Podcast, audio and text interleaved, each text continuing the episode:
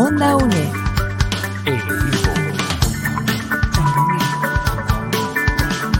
Imagen y sonido. Hasta donde estés.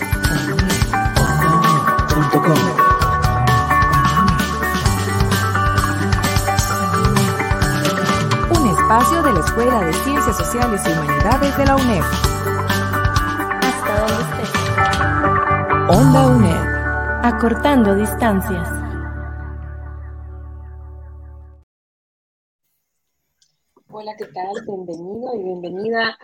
Programa más de Onda UNED. Y el día de hoy vamos a explorar este intenso tema que tiene que ver con Costa Rica en el siglo XIX, los primeros pasos de vida independiente. Y para conversar sobre este tema hemos invitado a nuestro profesor Heriberto Quesada Vargas. Bienvenido Heriberto, que pues siempre nos ayuda a hacer estas reflexiones tan pertinentes sobre la historia de Costa Rica y a veces sobre otros temas para otros cursos. Bienvenido Heriberto. Me gustaría que comenzáramos hablando para las personas que están llevando el curso de Historia de Costa Rica en esta segunda entrega sobre los procesos independentistas de América Latina. Bienvenido. Saludos Catalina, este, y también saludos a, todos nuestros oyentes, especialmente como siempre a nuestros queridos estudiantes de, de la UNED que usan estos, estos programas como insumos para sus diferentes trabajos, algo que vamos a platicar hoy al final de, de, este programa, y a otras personas interesadas en, pues, en el tema de la historia, porque conociendo la historia conocemos más quiénes somos, cómo, cómo hemos llegado aquí, cuál es este recorrido. Entonces, bueno, para iniciar, tal vez sería importante ubicarnos un poco en el tema del día de hoy. Eh, como dijimos, vamos a hablar de de la formación del Estado costarricense, un periodo que evidentemente se inicia digamos, con la independencia, pero necesitamos saber algo previo que había antes a la independencia para tener el contexto en que precisamente se da la independencia de Costa Rica y la independencia de los demás países en Latinoamérica. Y, este, y algunas de las personas que me están escuchando en este, en este momento recordarán, tal vez cuando estaban como en el colegio o en algún otro curso, algo han escuchado de las famosas causas de la independencia. En historia nos gusta hablar del tema de causas. Es una disciplina de conocimiento que nos gusta estudiar las causas. Es un tema muy interesante porque son productos de los historiadores, es decir, de determinado elemento es causa de. Y como la historia pues se dedica al pasado, vamos hacia eso. Entonces, ubiquémonos en el contexto, en el momento en que se da la independencia para Centroamérica, um, y de paso, digamos, pensemos para Costa Rica, hablemos de las famosas causas de la independencia.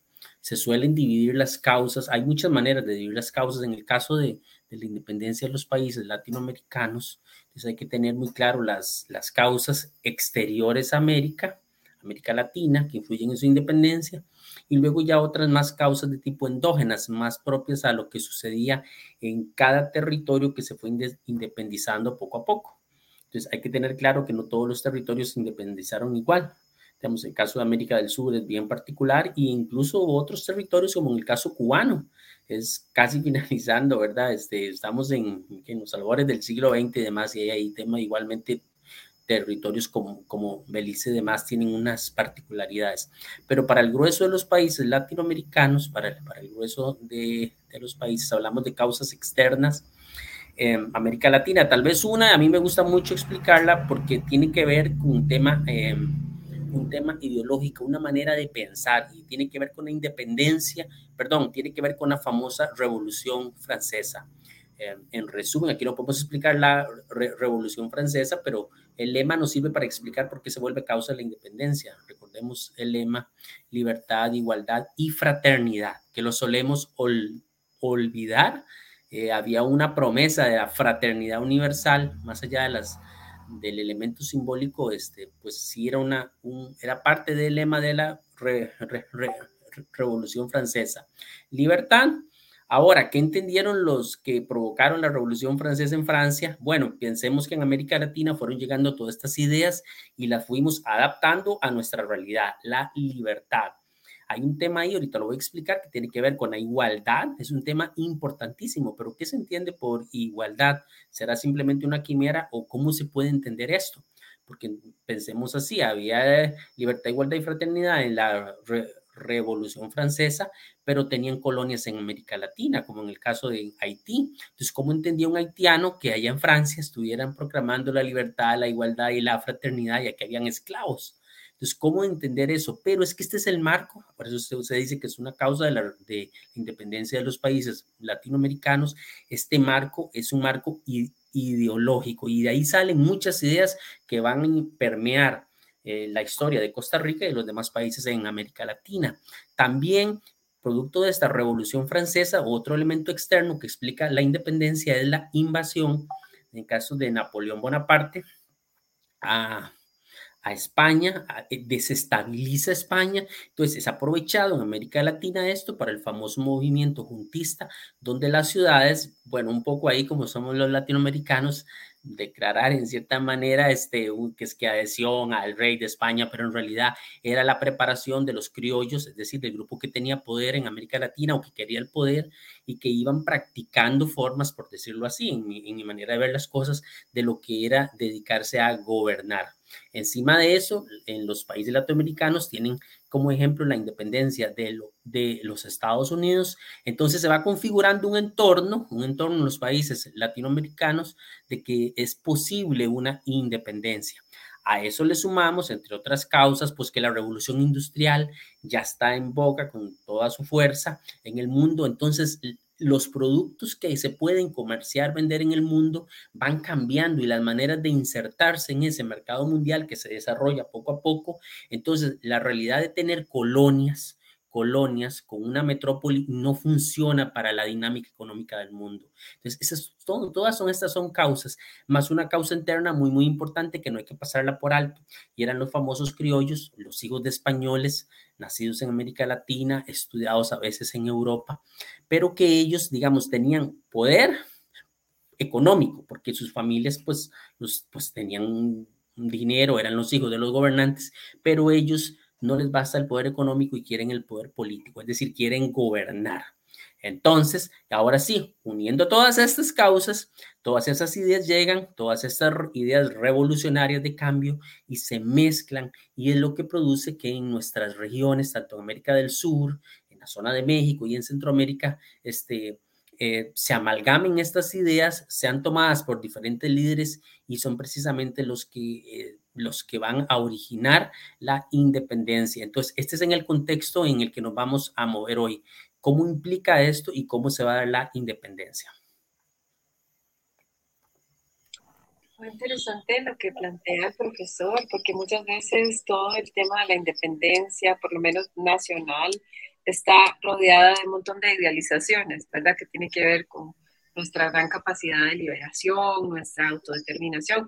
Sin embargo, usted está exponiendo algunos eh, aspectos que tienen que ver con la organización mundial y las formas como estas colonias se aproximaban o se vinculaban con sus eh, territorios colonizados. Escuchando Onda UNED, este es el segundo programa de Historia de Costa Rica y conversamos sobre los primeros pasos de nuestra vida independiente. Profesor, ¿cómo se caracteriza más específicamente el proceso de independencia de Centroamérica?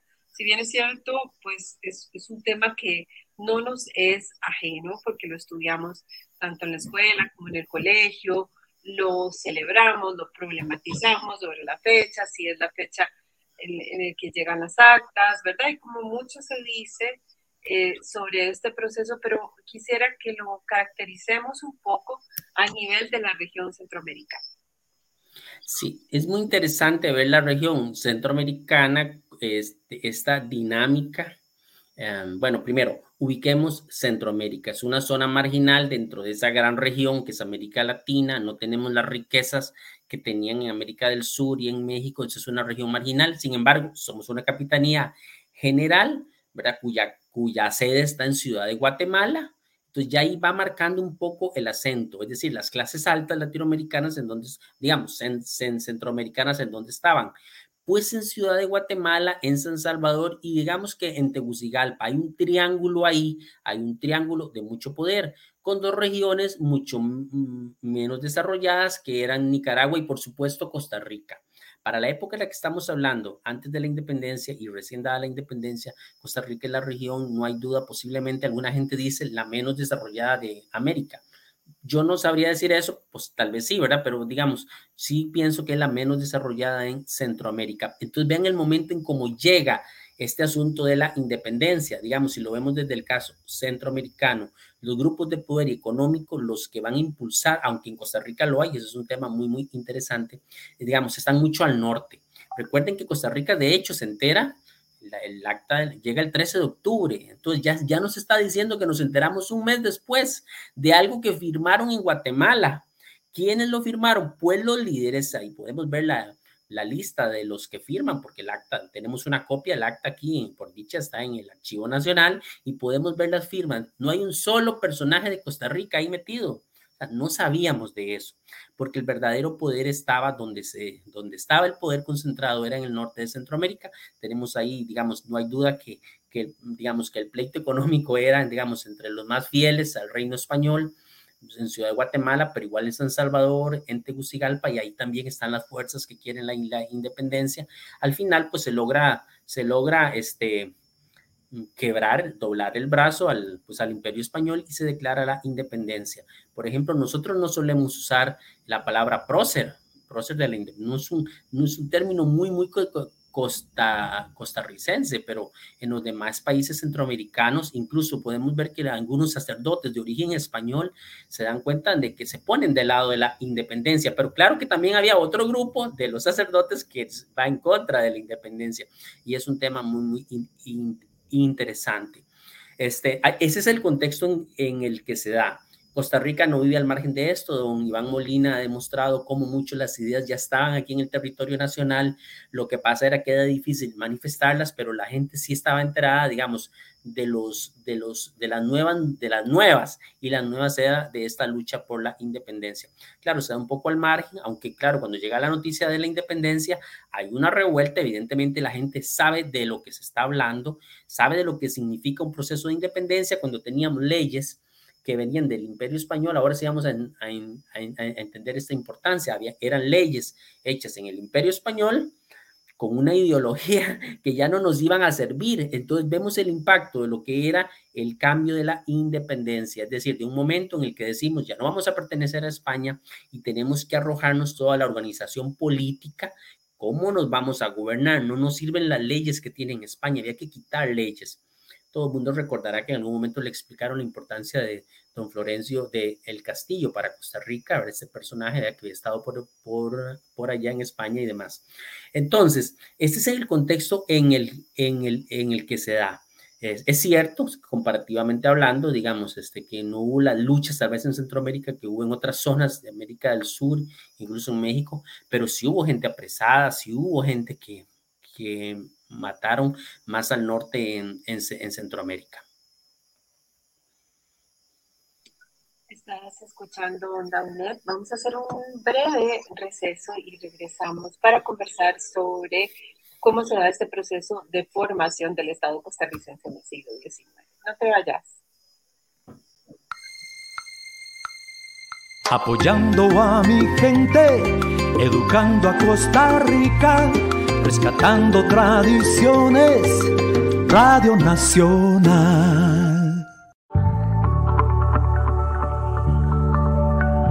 Onda UNED. Acortando distancias.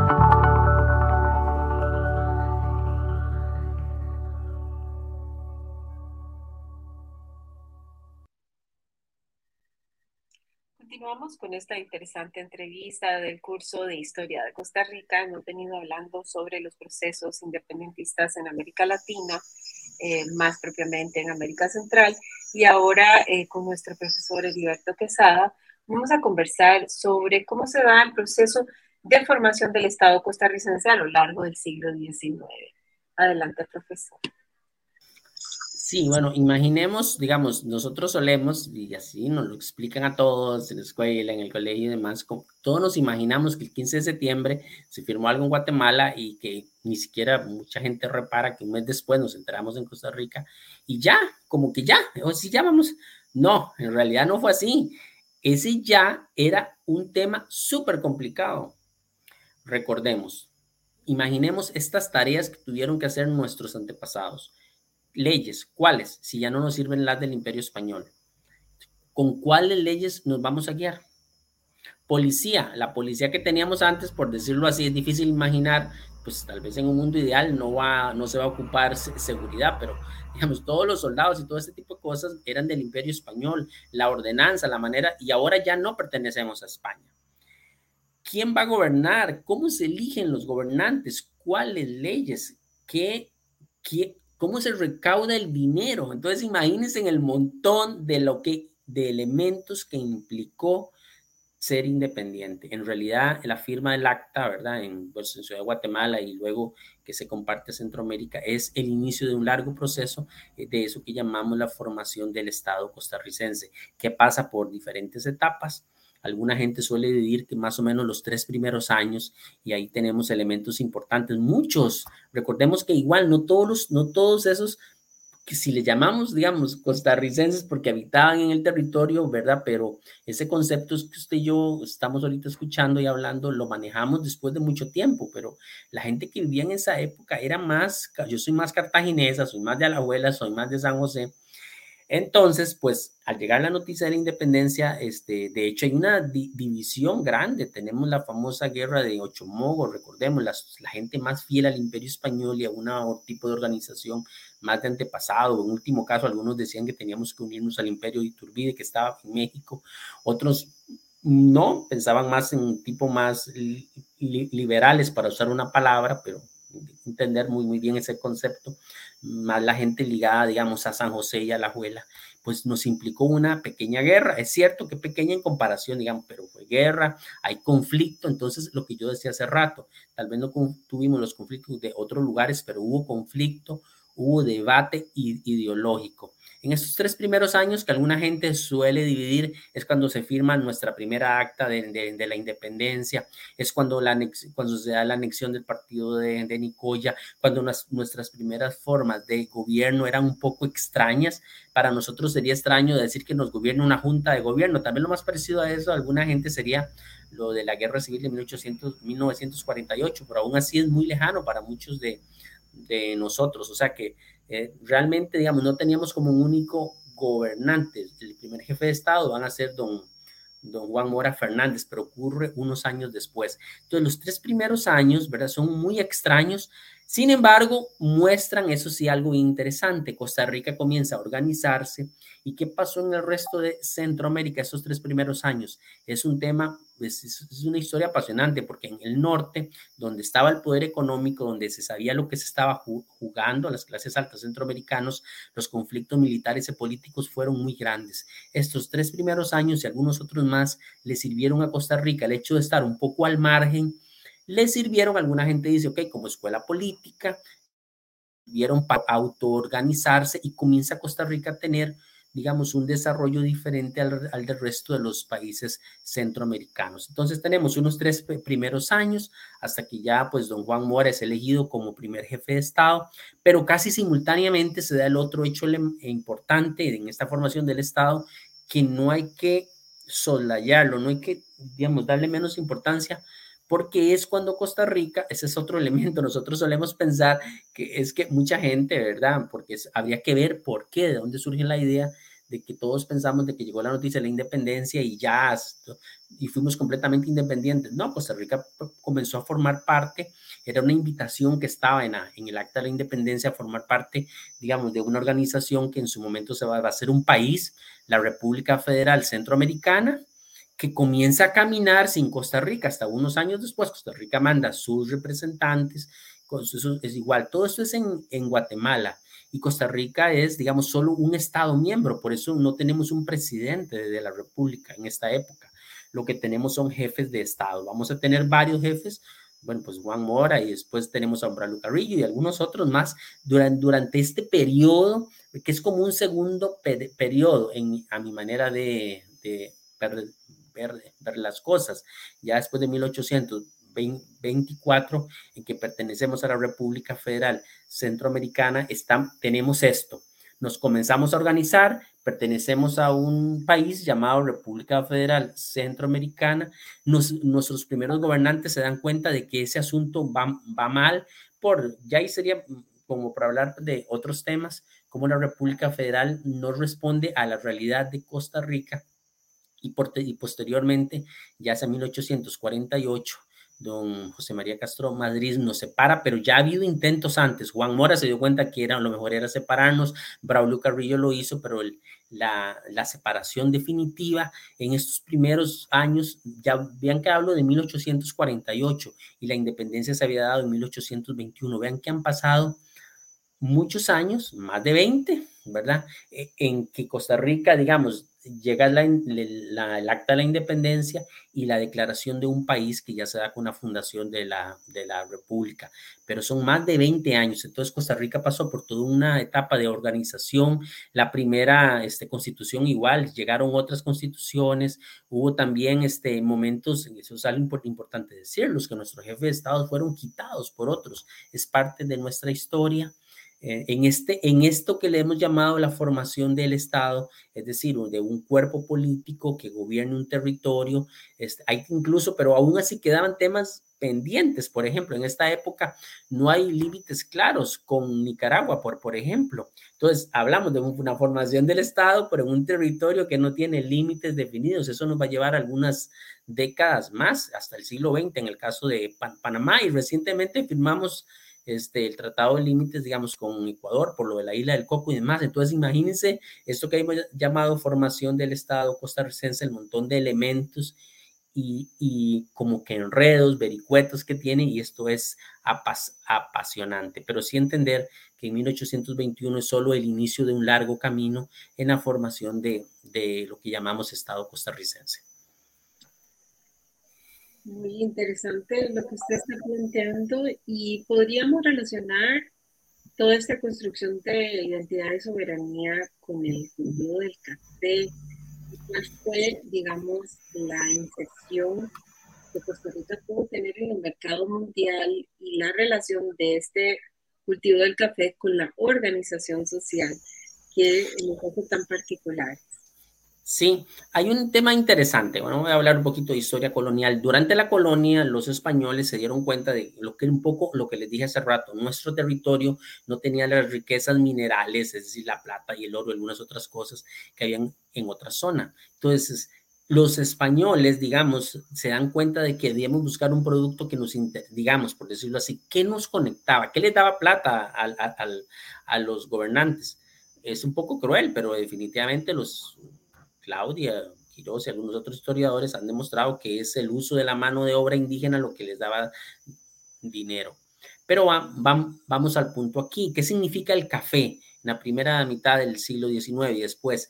Es muy difícil explicar el impacto del café, pero piensen que el café lo modificó todo pasamos de ser la provincia posiblemente más pobre, éramos la más pobre en Centroamérica, de la más pobre y unos años después la más desarrollada en Centroamérica en términos económicos. Es cierto que éramos pequeños en términos de población y demás, pero en Costa Rica hubo electricidad mucho antes que, muchos, que en muchos países. Aquí la gente vestía, los que podían, con, con las mismas ropas altas que se podía vestir en Europa.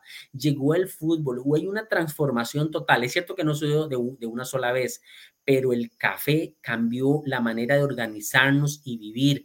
Por ejemplo, hay estudios, ¿verdad?, que muestran esta organización de un pequeño labrador con su tierra, como de pronto en algunos casos pasa a convertirse en un peón. Y, y, aparte de eso, entonces el dueño de las fincas más grandes pasa a convertirse en un hacendado y llegan los exportadores, algunos coinciden, pero otros no. Entonces el café cambia el país. Es, muy difícil explicar eso porque nos, digamos, hoy ya el café no tiene ese impacto, pero sí para entender que la dinámica económica que implicó el café cambió las relaciones, apareció un grupo de poder importante, las costumbres, los niños salieron al trabajo, posiblemente muchas mujeres también. Entonces hay un cambio de costumbres, de modo de vida, de modo de vida en la forma, digamos, de ser de cada quien, pero también económico. El país se vuelca sobre un producto que le va a dar muchísimo dinero, que es, que, que es, es, el, es el café. Y bueno, y al nivel político es muy importante, aparece una clase, ahora sí definitivamente muy afincada en su poder económico, la famosa oligarquía cafetalera, de la cual van a salir muchos de los gobernantes de este país en el siglo XIX. Incluso yo diría que sus conexiones se dan hasta con gobernantes del siglo XX. Ven que a veces algún candidato siempre dice, ah, es que mi antepasado, mi abuelo fue, estaba, estaba ligado en, en determinada manera, digamos, al café, algunos hay historiadores que hacen unas líneas ahí, bueno, yo no, yo no sigo esa línea, pero, pero sí es muy importante entender que el café cambió a Costa Rica. Es, le dio otra manera de ser, hubo que hacer leyes nuevas, repartir tierras, en fin, es un cambio total y este, lo que implicó eh, la producción, no solo era producción, es, es, el proceso y después la exportación, eso cambió definitivamente a Costa Rica.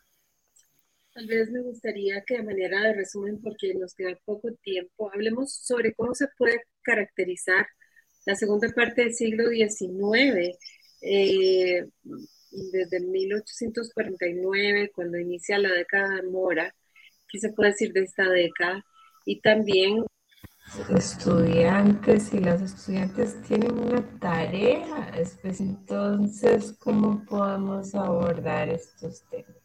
Sí, rápidamente, en dos minutos, que creo que es lo que me queda. Este, em, básicamente, para los estudiantes de la tarea, hay mucha información sobre la historia del café en Costa Rica. Yo les invito a que escuchen en, Onda UNED, ahí, buscan en internet, en los programas de Onda UNED, hay compañeros, recuerdo a Carlos Quesada, recuerda a la compañera Heidi Oares, Lucía, ellos han desarrollado programas hermosos sobre cómo el impacto del café en el, en el país. Entonces, los estudiantes lo que tienen que hacer es explicar esto para, para entender, explicar por medio de diferentes citas y demás, y, y, ahí lo pueden hacer. La segunda parte del siglo XIX yo la voy a explicar de una manera muy sencilla, aunque posiblemente ya en la vida real, si alguien quiere profundizar, pues, pues se puede tomar el tiempo.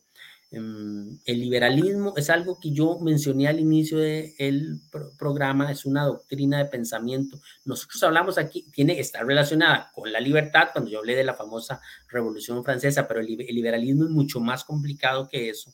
Pero básicamente el liberalismo tenía un lema, y yo voy a guindarme en el lema para explicarlo, por decirlo así. Este, el lema básicamente lo que defendía era el progreso que progresar. Entonces, ¿cómo entienden ellos? Progreso es, vamos a ser realistas, el progreso es económico. Entonces, lo que hay que hacer en la segunda edad, en segunda etapa del siglo XIX, muchos de nuestros gobernantes imbuidos eh, por, por, esa idea, orden y progreso. ¿Orden qué significa? Leyes. Ahora, las leyes ellos las ponen, ¿verdad? Eso está muy claro. Eh, pero el orden qué significa? Orden, estudio, también significa policías, ejército. Orden significa elegir los gobernantes por elecciones, pero bueno, esas elecciones eran amañadas definitivamente, no sé cuántas, pero entonces un país con orden, con orden, no en desorden, va a caminar hacia el progreso en términos de lo que ellos entienden, que es progreso económico. ¿Y cómo se da eso?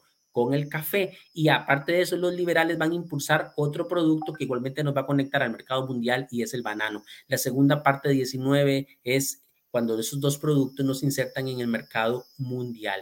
Entonces, toda la economía y las leyes van a responder eso. Esa es la segunda parte del siglo XIX. Muy bien, con este resumen, pues verdad que podemos eh, encontrar este punto com y que quedan dos programas más de educación. Le agradezco muchísimo, profesor Heriberto, que de producir y acompañarnos en esta misión y estuvo en el control técnico. Nos escuchamos nuevamente en Onda UNED.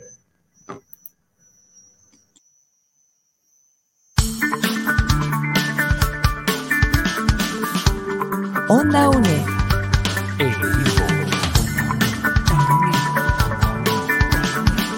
Imagen y sonido, hasta donde estés.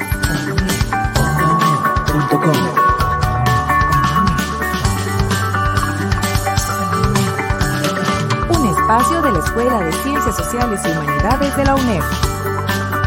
Hasta donde estés. Onda UNED, acortando distancias.